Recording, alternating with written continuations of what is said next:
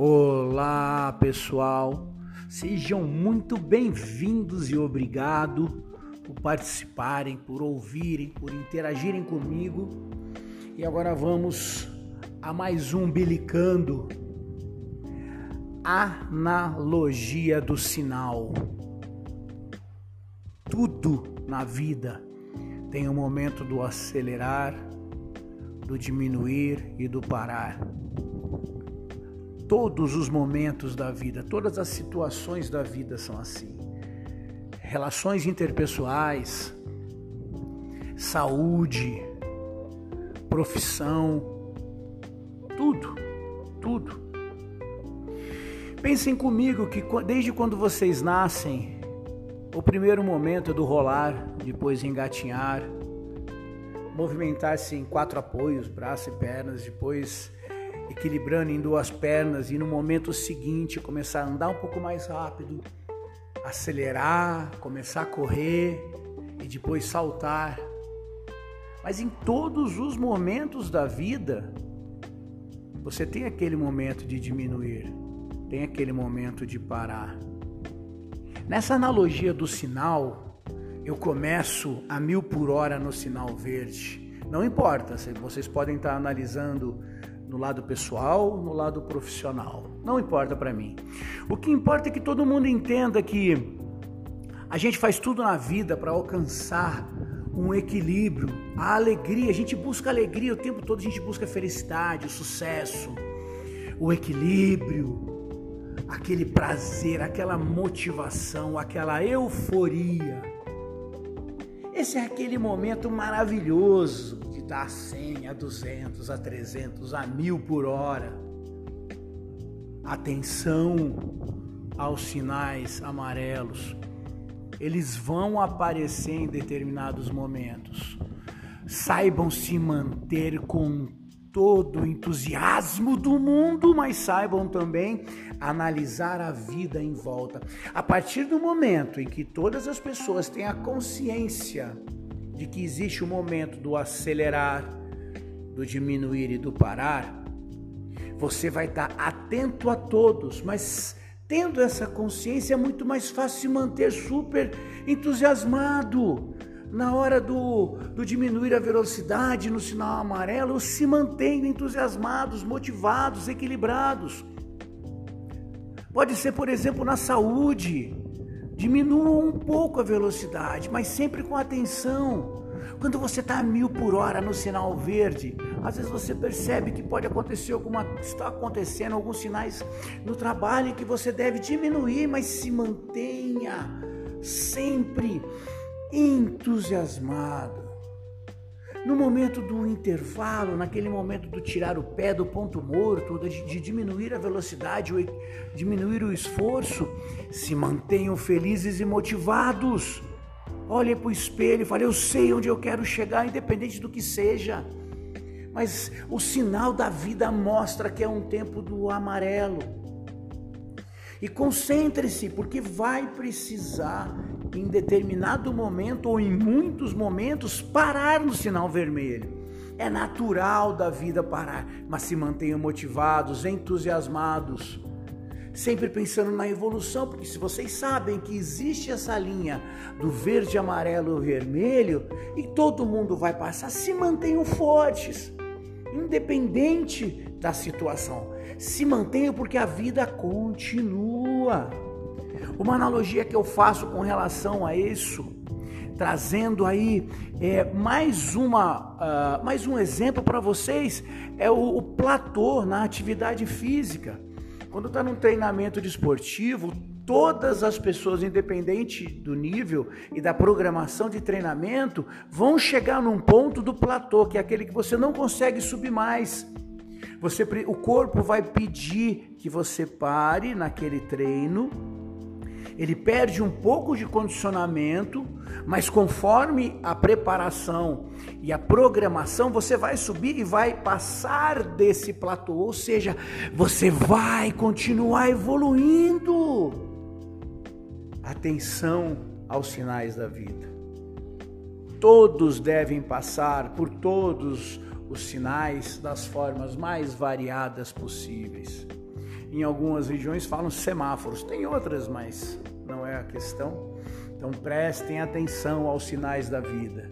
Se você sabe que uma hora você vai estar estacionado, se mantenha motivado, evoluindo, estudando, inspirando a si mesmo em primeiro ponto, depois as outras pessoas. Que quando o sinal abrir, você novamente vai alçar o seu voo desejado e continuar crescendo. É assim que funciona a vida.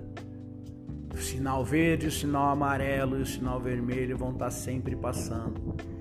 Em determinado momento no pessoal, em determinado momento no profissional, na saúde, em tudo. No profissional, então, onde mais você tem que se manter atento, porque dependendo de outras pessoas, você sabendo que a coisa está andando um pouco mais lenta, você não perde o seu entusiasmo. E aí você não perdendo o entusiasmo, mesmo mais devagar ou mesmo parado, você continua com aquela energia maravilhosa, positiva, que na hora que o semáforo abrir, novos voos virão. Um beijo no coração de todo mundo.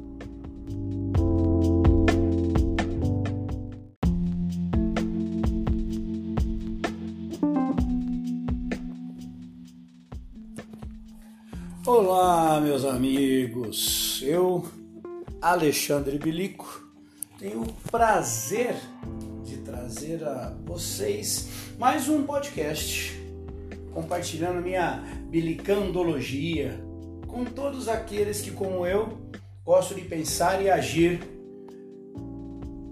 fora da caixinha. O tema de hoje, gente, é a escola perfeita. Bem, se eu achasse que saberia como é a escola perfeita, já seria um pensamento pretensioso por si só. Mas como gosto de bilicar, ah, bilicarei agora com meu limitadíssimo conhecimento. Como seria essa escola perfeita? Sabe, os corruptos e aqueles espíritos que desconhecem o verdadeiro sentido da vida não querem que os outros evoluam, ou pelo menos tenham a oportunidade de evoluir, porque pensam que serão prejudicados. Afinal, quanto mais conhecimento uma pessoa tenha, mais difícil de ser enganada fica, certo? Tá bom, vai. Partindo daí, é claro que a educação é o caminho primordial da evolução universal, pois se a temos na sua forma mais completa, nossa visão se ampliaria e poderíamos assim ser pessoas melhores. Acho essa bilicada muito louca, sabe? É, imaginar que um sabem cuidar da saúde desde a tenra idade. Dois entendem seu lugar e assim não se deixam levar por leviandades. Três conhecem a essência da vida, sendo assim, respeitam a natureza, o próximo e, naturalmente, ajudam seus irmãos de planeta a evoluírem, serem é, melhores, sem inveja, sem roubo, sem violência, apenas praticando o amor. Mateus 22, versículos 37 e 39. Amar o próximo como a ti mesmo.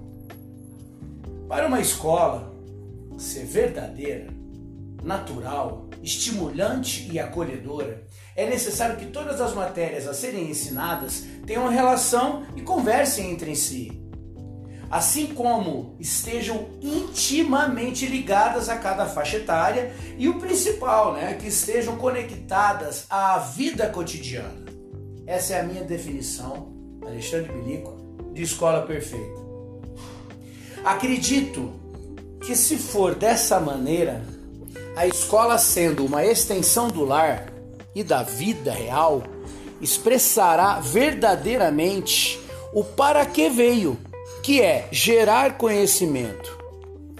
Eu não vou nomear matérias, mas eu vou tentar colocá-las em grupos. Tudo bem? Então vamos lá.